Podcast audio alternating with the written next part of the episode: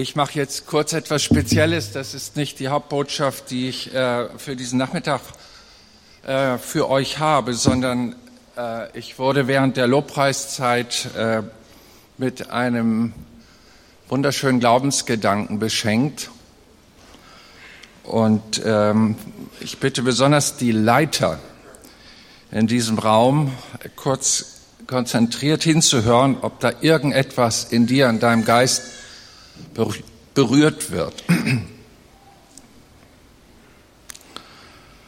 Es geht um den Gedanken zu sehen, was man noch nicht gesehen hat. Wir sollen unserer Leiter gedenken, die das Wort Gottes zu euch geredet haben. Wir sollen den Ausgang von ihnen anschauen und danach ihren Glauben nachahmen. Denn Jesus Christus ist derselbe gestern, heute und in Ewigkeit. Hebräer 13, 7 und 8. Ihr lieben Leiter hier in diesem Raum, es ist so von Gott gesetzt, dass man auf euch schaut und dass ihr Multiplikatoren seid mit dem, was ihr lebt was ihr im Glauben lebt und was euch Jesus bedeutet. Dieser Text sagt eindeutig, dass das Leben angeschaut werden soll und das ist eine offene Klammer zu dem, was Sie sagen. Gedenket der Leiter, die das Wort Gottes zu euch reden und schaut, man könnte auch sagen, ihre Entwicklung an. Und ihr Leiter, die ihr unterwegs seid, ich möchte euch wirklich ans Herz legen, dass ihr euch entwickelt und diese Entwicklung begehrt. Und jetzt komme ich zum, äh, zu dem Schönen. Ich habe einen Gebetssegen für Leiter bekommen während der Lobpreiszeit. Und der Geist erinnerte mich an die vielfach bekannte Stelle aus Epheser 1 ab Vers 15, dass ich an Leiter oft denke in meinen Gebeten, dass der Gott unseres Herrn Jesus Christus, der Vater der Herrlichkeit, euch gebe den Geist der Weisheit, den Geist der Offenbarung in der Erkenntnis seiner selbst. Paulus betet, er möge die Augen öffnen eures Herzens, damit ihr seht und erkennt seine überschwängliche Kraft. Ich sage es mit meinen Worten, seine Möglichkeiten, die ihr bis jetzt in eurem Dienstleben noch nicht gesehen und erlebt habt. Und jetzt wäre ich ganz aufgeregt, weil äh, ich der festen Überzeugung bin, dass ich jetzt einen Gebetssegen auf Leiter legen darf, der diesen Prozess äh, beschleunigt. Wenn ihr noch mal so gut seid und aufsteht, damit eventuell angesprochene Leiter kurz die Möglichkeit haben, hier nach vorn zu kommen, wenn sie es denn wollen. Nur wenn ihr innerlich da angesprochen seid. Du bist der Herr, der ein, ein neues Handeln auf diese Welt brachte, Jesus Christus. Du hast sogar zu Blinden gesprochen, dass ihre Augen sehend werden. Und zu diesem Herrn, Jesus Christus, der gestern derselbe ist wie auch heute und es bleiben wird. Zu dir komme ich, Herr, mit diesem Auftrag und weiß, dass du jetzt durch die Worte, die du durch mich sprichst, andere Augen erweiterst, dass sie sehen deine Größe, deine Herrlichkeit, deine überaus große Macht, wie sie es in ihrem Leben bisher nicht gesehen haben.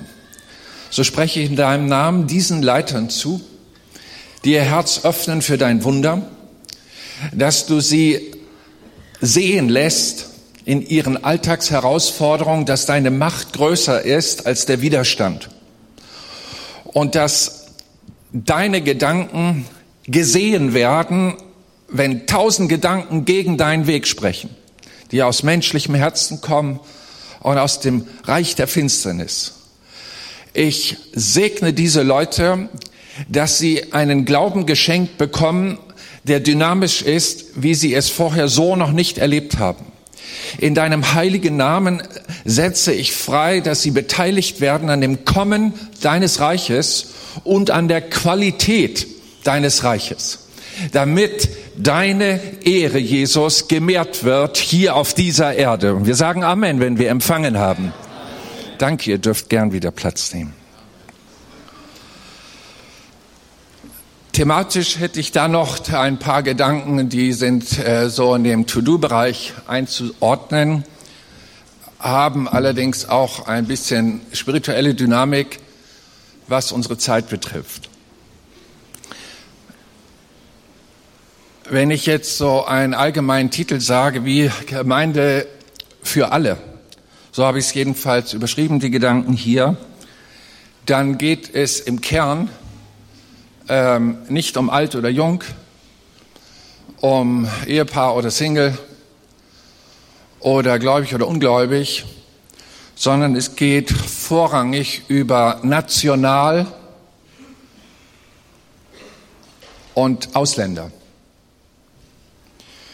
Ich möchte euch etwas von den Gedanken Gottes in euer Herz legen, denn unser Herr hat dieses oft thematisiert. Das kann ich nicht alles abgreifen, aber Gemeinde Jesu ist herausgefordert, zur Kenntnis zu nehmen, dass der Herr Jesus Christus nicht gekommen ist, ein Jota oder ein I-Punkt des Gesetzes wegzunehmen oder zu verändern, sondern das Ganze zu erfüllen.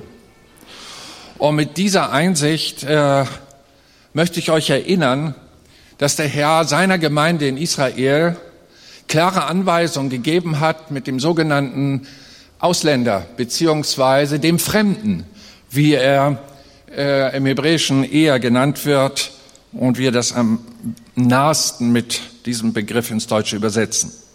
Den Fremden sollst du weder unterdrücken, 2. Mose 22, 20, noch sollst du ihn bedrängen. Denn fremd seid ihr im Lande in Ägypten gewesen. Ihr sollt ihn lieben der Auftrag der Gemeinde ist ein internationaler Auftrag. Das wird im gesamten mosaischen Gesetz wieder und wieder thematisiert. Es geht immer wieder um den Auftrag und die Pflicht der Gemeinde, sich gegenüber den Fremden, die aus einem anderen Land in unser Land gekommen sind, barmherzig zu erweisen. 5. Mose 14, 29, 5. Mose 16, 11, 14, 26 und so weiter und so weiter. Und auch die Propheten wurden mit der gleichen Botschaft nach der mosaischen Zeit immer wieder in die neue Generation geschickt. Und da heißt es, dass das die Bestimmung des Gesetzes über die Fremdlinge seien, dass sie eingehalten werden von der Gemeinde des Herrn. Und das hat Jeremia 7,6, 22,3, genauso Hesekiel 22,7, Sacharja 7,10, Maleachi 3,5, immer wieder den Leuten ins Gewissen geschrieben. Es war strengstens verboten, das Recht, das im Land galt, dem Fremden zu entziehen und ihn somit Unrecht zu behandeln. Wir wollen die Schwere dieses Wortes Gottes bedenken als zunächst einmal Deutsche. Unabhängig, wie wir zu unserem deutschen Pass gekommen sind, aber die, die in Deutschland geboren sind und somit als Deutsche hier aufgewachsen sind, mögen besonders zu hören, denn wir leben in einer Zeit, wo das braune Gedankengut, das nationalistische Gedankengut, das rechte politische Gedankengut sich wieder ausbreitet. Und wer das mal fühlen will, möge doch in bestimmte Gebiete unseres neuen, unserer neuen Bundesländer fahren und das mal berühren, wo die alten tausend Jahre christlichen Wurzeln nicht mehr so verbreitet sind. Der Herr hat also ein Wesen im Menschen entdeckt und das hat jetzt mit politischer Gesinnung überhaupt nichts zu tun, sondern er hat im Menschen etwas entdeckt, dass er gerne im Gemachten, in dem vertrauten Rahmen sich bewegt und dazu zu einer inneren Verengung neigt. Diese aber ist nicht im Plane Gottes. Die Gemeinde des Herrn ist nicht aufgerufen, sich zu verengen, sich zu bequemen und sich selbst zu gefallen, sondern sie steht unter einem dynamischen internationalen Auftrag, weil Gott international ist. Und wenn ihr einmal reinschaut, was abläuft in unserer Gesellschaft, und wir bleiben mal bei Europa, so erleben wir eine außergewöhnliche Entwicklung von bis zu 14 Millionen Zuwanderern allein aus afrikanischen Ländern in einem Jahr. Wir haben eine Dynamik. Frankreich hat viereinhalb, ich bleibe mal nur bei diesem Fallbeispiel afrikanische Länder, viereinhalb Millionen Afrikaner. Deutschland 1,217 Millionen in 2009. Italien in 2011 äh, 950.000. Portugal 340.000. Die Schweiz, gerade mal 5 Millionen groß, 393.553. Äh, United Kingdom, sprich England, Großbritannien 3,8 Millionen. Holland eine halbe Million. Spanien 860.000 im Jahr 2010. Die, die Dynamik, dass Menschen aus anderen Ländern in unsere Länder kommen, ist ungebrochen aufwärts in einer Dynamik, wie sie in unserer Geschichte noch nie war. Das Gleiche in Osteuropa. Osteuropa erlebt etwas, was der eiserne Vorhang über Jahrzehnte verhindert hat. Jetzt durch die Grenzöffnung und auch die Not in den afrikanischen Ländern ist das Begehren groß, dorthin zu gehen, wo angeblich Sicherheit wirtschaftlicher Art, Bildungsmöglichkeiten vorhanden sind und in eine bessere Welt zu kommen aus Ländern, die korrupt und diktaturmäßig geführt werden. Der Herr sagt durch seinen Propheten, ich bin gekommen, Jesaja 66 ab Vers 18, alle Nationen und Sprachen hin und her zu versammeln. Und sie werden kommen und sie werden meine Herrlichkeit sehen. Ich richte unter ihnen ein Zeichen auf und sende Entkommene von ihnen zu den Nationen und zu den fernen Inseln, die die Kunde von mir nicht gehört und meine Herrlichkeit gesehen, nicht gesehen haben. Und sie werden dort meine Herrlichkeit verkündigen unter den Nationen. Damit wird deutlich gemacht, dass unser Herr schon immer, auch im Alten Testament, international gedacht und agiert hat. Die Prophezeiung über Länder, die mit dem Evangelium Jesu Christi nicht konfrontiert waren, die haben die Christen Jahrhunderte zurück angenommen und befolgt. Kein geringerer als der heilige Apostel Paulus war der Erste, der anfing, unter Menschen den Namen Jesus Christus hinzubringen, die es bisher so nicht gehört haben. Er war der Heidenapostel, wie man sagt. Und es heißt in Apostelgeschichte 2, Vers 5 abwärts, dass Israel, geformt durch das mosaische Gesetz, sich der Fremdlinge anzunehmen, voll war mit Menschen aus allen möglichen Ländern. Es wohnten aber in Jerusalem Juden, gottesfürchtige Männer von jeder Nation unter den Himmeln. Als aber dieses Geräusch entstand, kam die Menge zusammen, wurde bestürzt, weil jeder Einzelne sie in seiner eigenen Mundart reden hörte. Sie ersetzten sich über alle und wunderten sich und sagten, siehe, sind das nicht alles, die da reden, Galiläer? Und wie hören wir sie ein jeder in unserer eigenen Mundart, in der wir geboren sind? Also andere Staatsbürgerschaft. Parda, Meda, Elamita, Mesopotamien, Judäa, Kappadokien, äh, Pontus und auch Asien. Phrygien, Pamphylien, Ägypten und so weiter, Libyen, Kyrene und so weiter, Jud, Römer, Proselyten, Kreter, Araber. Interessant, dass die Bibel hier so detailliert einfach mal ein Buch öffnet, um dem Volk der Juden zu zeigen, das ist das Ergebnis, dass ihr in diesem Punkt dem mosaischen Gesetz geöffnet wart und eure Grenzen geöffnet haben. Über die Jahrhunderte sind so und so viele Leute aus den unterschiedlichsten Ländern in eurem Volk gesammelt. Und wie hören wir sie von den großen Taten Gottes in unseren Sprachen reden? Und dann sehen wir, dass genau dieser Herr, der zu Pfingsten seinen Geist ausgießt, Menschen erfasst, die in anderen Ländern geboren worden sind und in dem fremden, positiv gesonnenen Israel sich aufhalten konnten, weil sie dort willkommen waren. Aufgrund des mosaischen Gesetzes, aufgrund der Lehre unseres Herrn, nehmt euch der Fremdlinge an. In Apostelgeschichte 15 lesen wir, dass das sicherlich Probleme brachte. Simon erzählte, wie Gott zuerst darauf gesehen hatte, aus den Nationen ein Volk zu nehmen für seinen Namen. Und hiermit die Stimmen der Worte der Propheten überein. Wie geschrieben steht, nach diesem will ich zurückkehren und wieder aufbauen die Hütte Davids, die verfallen ist. Und ihre Trümmer will ich wieder bauen und sie wieder aufrichten, damit die übrigen der Menschen den Herrn suchen und alle Nationen, über die mein Name ausgerufen ist, spricht der Herr, der dies tut, was von jeher bekannt ist. Deshalb urteile ich, man sollte die, welche sich von den Nationen zu Gott bekehren, nicht beunruhigen, allen möglichen Gesetzen, sondern sie annehmen und den Weg des christlichen Glaubens auf das Grundlegende reduzieren. Prediger 1, 11, äh, Vers 1 spricht schon visionär, wie man sich als gottgläubiger Mensch zu verhalten hat. Nämlich, dass der Gott, der seinen Sohn gab, ein Beispiel gegeben hat, dass alle, die an Gott glauben, auch gebende Menschen sind. Wirf dein Brot hin auf die Wasserfläche denn du wirst es nach vielen Tagen wiederfinden. Ein beliebter prophetischer Satz auf Missionskonferenzen etc. nach dem Motto, kommt Leute, hebt ein ordentliches Missionsopfer zusammen, damit wir die Mission in den anderen Ländern vorantreiben können. Schön und gut, aber der Satz geht weiter. Gib Anteil sieben anderen, ja sogar acht, denn du weißt nicht, was für ein Unglück sich auf der Erde ereignen wird. Und hier komme ich zu einem prophetischen Element, das die Gemeinde hin und her hören muss. Gott hat mich die letzten 14 Monate damit losgeschickt,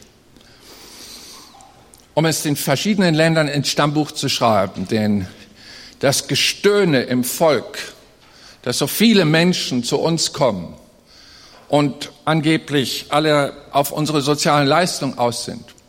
Das nimmt zu und färbt rein bis in die Gemeinde des Herrn. Der Herr aber sagt, du sollst keinen Unterschied machen zwischen deinen Leuten und den Leuten aus den anderen Ländern. Denn ich bin der Herr, der auch den Fremdling liebt. Du sollst ihn nicht unterdrücken, du sollst dich barmherzig ihm erweisen und ihn nicht ausgrenzen. Dieses wirft dein Brot auf die Wasserfläche möchte ich auf zwei kleine Ebenen reduzieren. Es ist wahr, dass auch Deutschland, das zentrale Europa nach Israel den entscheidenden Anteil hat an der Ausbreitung des christlichen Glaubens international. Und es ist wirklich wahr, dass das Ganze sich auch vor unseren Augen in einer Dynamik widerspiegelt als Ernte, wie wir es nicht dachten. Ich habe, ich glaube, 2004 alle europäischen Missionsdirektoren nach Bratislava eingeladen, um ihnen zu sagen, die Zeit, wo ihr in Afrika bestimmte Missionare habt, Nigeria, Ghana und so weiter, die läuft aus. Bringt die Missionare zurück. Europa braucht eine Reformation. Und auch in die europäischen Länder, wo man sich vorher kaum wagte, wie Türkei. Und ich habe auch Israel ihnen aufs Herz gelegt, auch wenn es da mit dem offiziellen Missionsmandat so nicht üblich ist, hinzugehen. Diese Zeit, dass wir eine Reformation brauchen, sieht auch der Herr. Das, was wir an Zustrom aus anderen Ländern, ich bleibe beim afrikanischen Kontinent, erleben, ist ein immenser Segen für Europa. Denn wir erleben Gemeinden der Afrikaner, die vielfach als Christen zurückkehren. Hier in unser Land. Nur eine Größenordnung. Hamburg, 1,8 Millionen Einwohner, hat über 70 afrikanische Gemeinden. Über 70. Und wenn ich jetzt hier weiter Statistikunterricht geben würde, würdet ihr staunen, mit was für einer Dynamik bereits das Brot zurückgekehrt ist. Nur wie verhält sich das Volk, das unter christlichen, tausend Jahre alten Wurzeln meint, sie hätten das mit dem christlichen Glauben inne und sie wüssten, wie es geht? Das ist die entscheidende Frage. Erkennt die Gemeinde des Herrn die Stunde der Zeit? Der zweite Gedanke von Hebräer 11, Vers 1 und 2 ist, gib Anteile, investier, und zwar durch Annahme. Ja, nicht nur sieben, besser acht, denn, und jetzt kommt's, prophylaktisch, du weißt nicht, was für ein Unglück sich auf der Erde ereignen wird. Die Kurzformel daraufhin, meine Auslegung lautet, wir brauchen die Menschen aus den anderen Ländern in Deutschland. Denn sie könnten in einer Zeit der großen Not unsere Gastgeber sein mit ihren Ländern, wo sie herkommen. Ich habe mal eine Erhebung gemacht unter allen Bischöfen oder Superintendenten, wie wir sie nennen, also Prä Präses, wie wir das hier in Deutschland sagen. Ich sage, sammelt mal ein bisschen aus euren Gemeinden die Prophetien. Was spricht der Herr in dieser Zeit? Und ich nehme mal nur eine heraus. Diese Prophezeiung ist äh, bedeutsam in, der, in Skandinavien. Sie ist rumgereicht, sie ist sehr verbreitet worden und sie hat auch noch einen Zeitzeugen, der lebt. Es war 1968 in der norwegischen Pfingstgemeinde in Valdres, wo eine 90-jährige fitte Dame, als solche wird sie beschrieben, mehrfach, die aufgeräumt war bis zum Tag ihres Todes mit 98 Jahren. Sie hat als 90-jährige eine Prophetie weitergegeben, die der Herr ihr zu Hause ausführlich zeigte. Es war eine Endzeitprophetie und sie, die einen guten Ruf hatte, hatte die volle Aufmerksamkeit ihrer Gemeinde. Gott sei Dank war gerade der dänische Evangelist Emanuel Minos in dieser Gemeinde, als sie diese Prophetie weitergab. Und der hat sofort sich hingesetzt, während sie sprach und mitgeschrieben und alles schriftlich festgehalten und auch sie hinterher nochmal aufgesucht, ob er denn alles richtig aufgeschrieben hat. Und sie sagt wie folgt, ich sah die Zeit, bevor Jesus wiederkommt und wie, bevor der dritte Weltkrieg ausbricht. Ich sah die Ereignisse mit meinen natürlichen Augen. Wir bewegen uns in 1968. Die Welt sah ich als Globus. Ich sah in Europa ein Land nach dem anderen, auch Skandinavien und auch Norwegen. Ich sah gewisse Szenen, die stattfinden werden, bevor das große Unglück stattfindet, wie es die Welt noch nie gesehen hat. Es waren vier Wellen, die vorausgingen. Die erste Welle, die ich sah, bevor Jesus wiederkommt und bevor das große Unglück geschah, gab es eine politische Entspannung, wie sie in Europa noch nie war. Es wird Frieden sein zwischen den Großmächten von Ost und West. Und es wird ein langer Frieden sein. Bedenkt einmal, wann sie das prophezeit hat. Das war in der Nixon-Ära, wo es spitz auf Kante stand, dass man auf den roten Knopf drückt und der atomare Krieg, aus, äh, Krieg ausgebrochen wäre zwischen der UdSSR und USA. Da spricht sie das herein. Frieden zwischen Ost und West. Das hätte man gar nicht denken können zu der Zeit. In, diesem, in dieser Friedensperiode, die über Europa kommt, wird in vielen Ländern militärisch abgerüstet. Ihr seid Zeitzeugen. Auch in Norwegen. Und wir werden nicht vorbereitet sein, wenn ein dritter Krieg ausbricht. Dieser dritte Krieg wird von einer unerwarteten Seite ausbrechen, mit der niemand gerechnet hat. Eine zweite Welle wird kommen. Unter den Christen wird es eine zunehmend laue Haltung geben, ein Abfall vom wahren, lebendigen Christentum. Die Christen werden nicht offen sein für ernste, ermahnende, prophetische Verkündigung, bevor Jesus wiederkommt. Sie wollen nicht wie früher von Sünde, Gnade, Gesetz und Evangelium und Buße und Besserung hören. Stattdessen kommt ein Ersatz. Sie wollen die Nachricht hören, wie es ihnen wohlgeht. Wohlstandsevangelium. Alles wird nur darum gehen, Erfolg zu haben und etwas darzustellen. Es wird um materielle Dinge gehen, Güter, die Jesus nie auf diese Weise versprochen hat. Kirchen, Gottesdienste, Gebetsversammlungen, auch Freikirchen werden immer leerer werden. Andererseits werden mit Millionenaufwand Prestigebauten errichtet. Statt Verkündigung wird man sein Kreuz auf sich nehmen, wie man sein Kreuz auf sich nimmt und Jesus nachfolgt, wird Unterhaltung, Kunst und Kultur die Gotteshäuser erobern. Das geschieht dort, wo man Erneuerung, Heiligung und Zubereitung für die Wiederkunft Jesu flehend erwarten sollte. Dies wird in zunehmendem Maße sich entwickeln, kurz bevor Jesus wiederkommt. Die dritte Welle. Es wird einen moralischen Verfall geben. Wie ihn das alte Norwegen, spricht sie von ihrem Landes äh, noch nie erlebt hat. Die Leute werden in wilden Ehen zusammenleben. Große Unreinheit vor der Ehe und Untreue in der Ehe wird ganz natürlich sein. Und man wird es auf alle mögliche Weise zu entschuldigen verstehen. Das wird sich sogar in die christlichen Kreise einschleichen und dann nach einer Zeit geduldet werden. Auch die Sünde des Widernatürlichen, ihre Worte, Homosexualität, wird sich ausbreiten. Kurz bevor Jesus wiederkommt, wird es Fernsehsendungen. Fernsehen gab es damals in Norwegen erst seit einem Jahr. Und da gab es auch einen Fernsehvertrag, der bestimmte Sendungen vollkommen ausgeschlossen hat. Es wird Fernsehsendungen geben, die mit grausamer Gewalt gefüllt sein werden, sodass Menschen lernen, wie man sich quält und gegenseitig umbringt. Man wird sich auf unseren Straßen zunehmend nicht mehr sicher fühlen. Die Leute werden das nachmachen, was sie sehen. Es wird nicht nur eine Station im Fernsehen geben, es wird genauso sein wie beim Radio, wo wir einen Sender nach dem anderen einstellen können und alles wird voller Gewalt sein. Das, die ist 90 und Fernsehen hatte nur ein Programm. Die Leute werden es als Unterhaltung benutzen.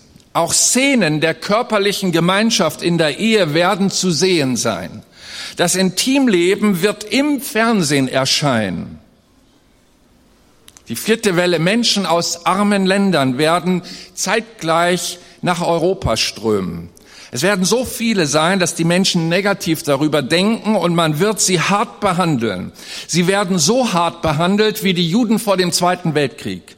Dann wird das Maß der Sünde erreicht sein. Ich werde das nicht mehr sehen, sagte sie zu dem Evangelist Minus, aber du wirst es sehen. Er ist, glaube ich, 74. Dann kommt Jesus plötzlich wieder und der dritte Weltkrieg bricht aus. Es wird ein kurzer Krieg sein. Alles, was ich vorher einen Krieg gesehen habe, ist ein reines Kinderspiel gegenüber dem, was dort kommen wird. Sie hat zwei Weltkriege erlebt, den ersten und den zweiten. Es endet mit Atombomben. Die Luft wird so verunreinigt sein, dass man nicht mehr atmen kann.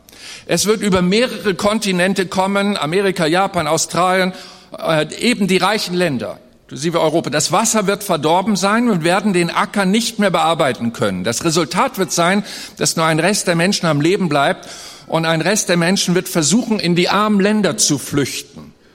Aber die werden ebenso hart zu den Menschen sein, wie sie von ihnen in ihrem Land vorher behandelt worden sind. Ich bin froh, dass ich das alles nicht mehr erleben werde, aber wenn die Zeit naht, musst du die Menschen mit dieser Prophezeiung warnen, aber derjenige, der Jesus als Erlöser in sich trägt und dessen Sünde vergeben ist, er wird geborgen sein. Lass dein Brot übers Wasser fahren, denn du weißt nicht, welch ein Tag des Unglücks über dein Land kommen wird. Und plötzlich kriegt diese Missionsinvestition ein ganz anderes Zeitgefühl, nämlich wir leben in der Zeit, wo Menschen aus armen Ländern zu uns kommen, weil sie dort nicht genug zu essen haben und keine Aufstiegschancen sehen. Wie geht die Gemeinde Jesu Christi in diesem Land mit diesen Menschen um? Die Bibel sagt, ihr sollt den Fremdling lieben. Liebe Gemeinde, liebt ihr die Menschen, die aus anderen Ländern kommen? Wie sieht diese Liebe aus? Wie drückt ihr sie aus? Was unternehmt ihr, um diese Liebe zu leben? Der Herr sagt, dass Israel das tun soll, weil sie auch einmal Fremdlinge in Ägypten waren. Und sie sollen sich erinnern, wie sich das anfühlt, wenn in einem anderen Land unterdrückt wird und versklavt wird und in die Ecke geschoben wird. So sollt ihr nicht handeln, wie die Ägypter an euch gehandelt haben. Ihr sollt das Böse mit Gutem überwinden. Und der Fremde und der Weise und die Witwe, die bei euch wohnen, sollen kommen und essen und sich sättigen, damit der Herr dein Gott dich in allem Werk deiner Hand, das du tust, segnest. Und damit kriegt dieser Auftrag eine Segensdimension. Ich bin der Überzeugung, wenn Gemeinden, die zurzeit nur aus Leuten bestehen, die Deutsche sind, und das ist äh, auf dem Land eher noch verbreitet als in der Stadt, wo alles schon Multikulti eh zugezogen ist. Aber dieses kleine unter sich gefallen, äh, in der eigenen Kultur sich wohlfühlen, keine Anstrengung haben, sich auf andere Kulturen einzulassen, das alles kann die Bequemheit an Lebensstil gebären. Wir aber sind herausgefordert, nicht den Kopf in den Sand zu stecken und so tun, als würden wir das nicht sehen, als seien wir nicht zuständig. Gemeinde, wir sind zuständig. Denn unser Herr Jesus Christus nicht gekommen, die Weisung des Herrn aus dem mosaischen Gesetz aufzulösen, sondern zu erfüllen. Wir sind zuständig. Das bedeutet für uns, hier Schritte zu tun.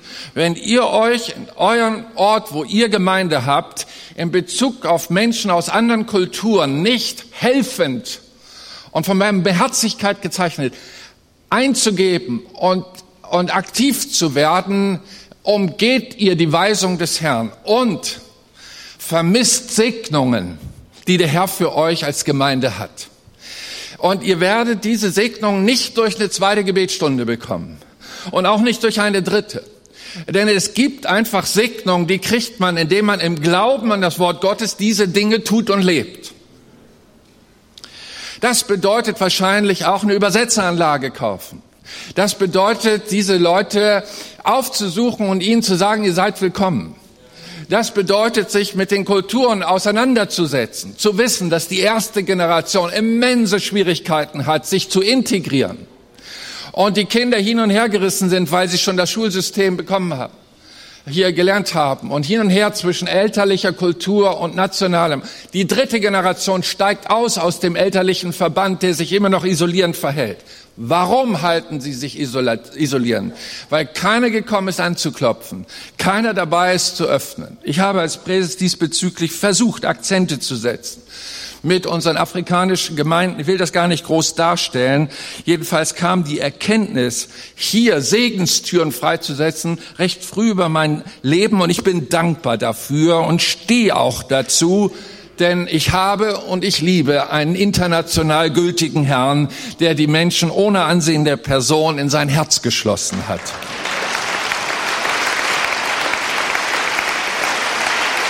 Und ich, und ich sage euch das, ich sage euch das, dass ihr diesen Constep geht, damit dich der Segen des Herrn trifft in allem, was du tust. Denn der Herr, dein Gott, er wird dich segnen in deiner ganzen Hände Werk, was du tust. Das heißt gelingen. Diese Investition ist zugleich eine Segensinitiative für die eigene Gemeinde. Und wenn der Herr gesagt hat durch Mose, versammle das Volk, die Männer, die Frauen, die Kinder und deinen Fremden, der in deinem Land wohnt, damit sie hören, damit sie lernen und den Herrn, euren Gott, fürchten und darauf achten, alle Worte dieses Gesetzes zu tun, zeigt, dass hier nicht nur soziales Engagement der Integration und Migration gefordert ist, sondern auch die Mission. Und damit auch Menschen hören das Wort des Herrn in dem fremden Land, in dem sie sich bewegen. Und wir haben sehr viele Leute zunehmend, die aus Ländern kommen, muslimischen Glauben, islamischen Hintergrund, die das Evangelium von Jesus nie gehört haben. Und wenn ihr euch da mal mit beschäftigt, wie nah die am Reich Gottes sind, wie oft habe ich erlebt, Leute, die aus dem Islam zum Glauben kamen, Istanbul. 2002 öffnete mir Gott da durch ein Evangelisationserlebnis die Augen. Kleine Gruppe hat eine alte katholische Kirche geschenkt gekriegt vom Gebietsbürgermeister, die 80 Jahre leer stand. Und die, da haben sich mit 20 Leuten versammelt. Die Hälfte davon international eingereiste Leute mit christlichem Background. Und dann haben wir auf der Straße evangelisiert. Ich sage, ich will das mal ausprobieren, auch wenn ich im Gefängnis lande, kommt mal mit. Und äh, dann haben wir eingeladen zum Sonntaggottesdienst und wir waren, die Gemeinde war erstaunt, es waren acht Fremde da. Rechnen das mal prozentual hoch bei 20 Mitgliedern. Das ist ein Riesenergebnis. Und ich habe das Evangelium bepredigt und alle acht kamen zum Glauben. Hinterher haben wir Mittag zusammen gegessen und wir waren neugierig, ob wie sie denn kamen. Vier von ihnen kamen durch unseren Straßeneinsatz in, der, äh, in, in Istanbul. Vier davon, die sich nicht kannten, kamen unabhängig davon durch einen Nachttraum, wo die fünftheiligste Person des Islam, das ist Jesus Christus, ihnen begegnet ist und ihnen die Straße gesagt hat, wo sie am anderen Tag morgens hingehen soll, weil er zu ihnen reden will.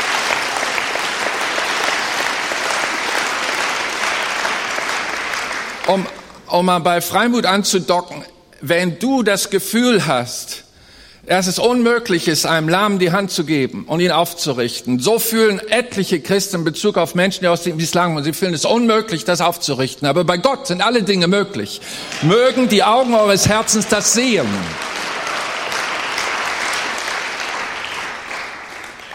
Es ist drei Minuten nach sechs. Ich sollte hier aufhören. Stehen wir noch einmal auf.